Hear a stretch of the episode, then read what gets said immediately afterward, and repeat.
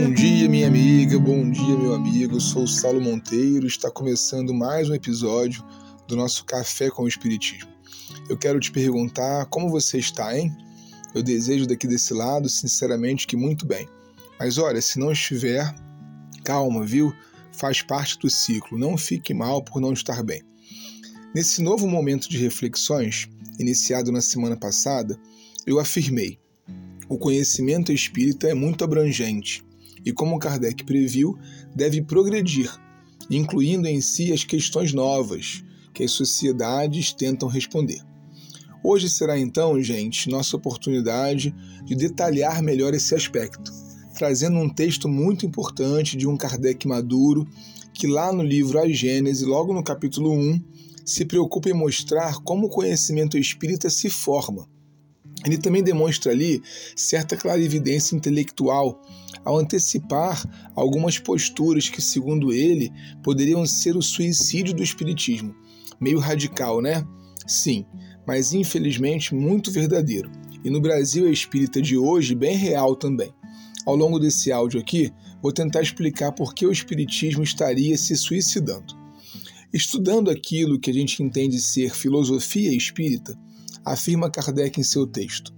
Um último caráter da revelação espírita, a ressaltar das condições mesmas em que ela se produz, é que, apoiando-se em fatos, a doutrina tem que ser e não pode deixar de ser essencialmente progressiva, como todas as ciências de observação.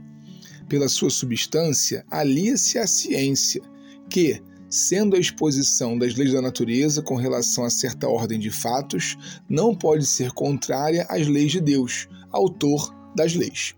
As descobertas que a ciência realiza, longe de o rebaixarem, glorificam a Deus. Unicamente destroem o que os homens edificaram sobre as falsas ideias que formaram de Deus. Gente querida, isso aqui é central demais para a construção do Espiritismo. Devíamos fazer um mantra disso, ou escrever em, escrever em quadros em todas as paredes das instituições que desejam ser espíritas. A doutrina é progressiva. Ela não está pronta. Ela vai se aprontando conforme novas informações, deduções e observações se acumulam.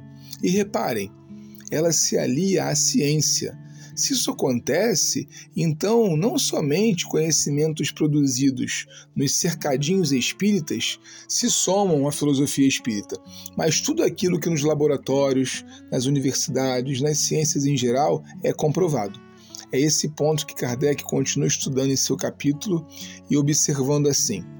O Espiritismo, pois, estabelece como princípio absoluto somente o que se acha evidentemente demonstrado, ou que ressalta logicamente da observação, entendendo-se com todos os ramos da economia social aos quais dá apoio das suas próprias descobertas, assimilará sempre todas as doutrinas progressivas de qualquer ordem que sejam, desde que hajam assumido o estado de verdades práticas e abandonado o domínio da utopia, sem o que o Espiritismo se suicidaria duas coisas para mim se destacam nesse parágrafo aí, sabe?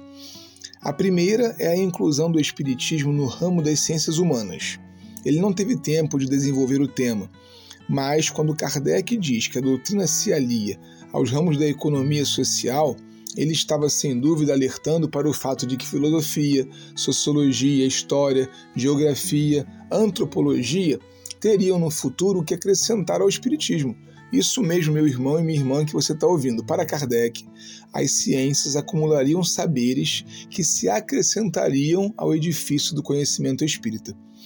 O segundo destaque que eu faço, e que me motivou inclusive a começar por aqui esse nosso novo ciclo de estudos, é a aparente radicalidade de Kardec em chamar de suicídio o distanciamento filosófico tomado das ciências práticas, de observação, como ele diz.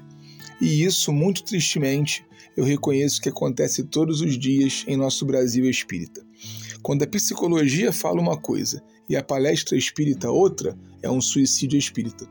Quando a física demonstra algo e um espírita não aceita, quando a saúde indica um tratamento e pessoas espíritas falam mal dele, quando não se aceita uma vacina como cuidado básico ao corpo, em todos esses casos estamos matando um pouquinho o Espiritismo.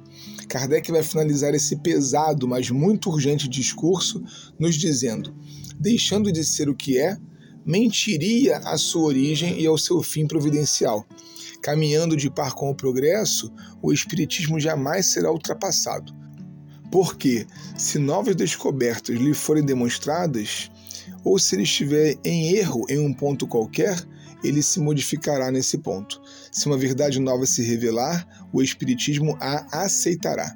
Quero dizer, por esse nosso início de conversa, que o processo de formação do conhecimento espírita necessita de um olhar crítico, experimental, filosófico, de modo a percebermos o que se impôs como verdade em todos os outros ramos do conhecimento, para acrescentar temas e estruturas de pensamento ao Espiritismo. Se isso não se dá, ele fica ultrapassado, exatamente ao contrário do que planejou Kardec. A morte dele ou sua sobrevivência atualizada está em nossas mãos. E eu tenho entendido que uma das coisas mais produtivas que podem ser feitas é discutir os temas contemporâneos à luz dessa teoria da realidade que é a filosofia espírita. Vamos nessa? Um forte abraço e até o próximo Café com o Espiritismo.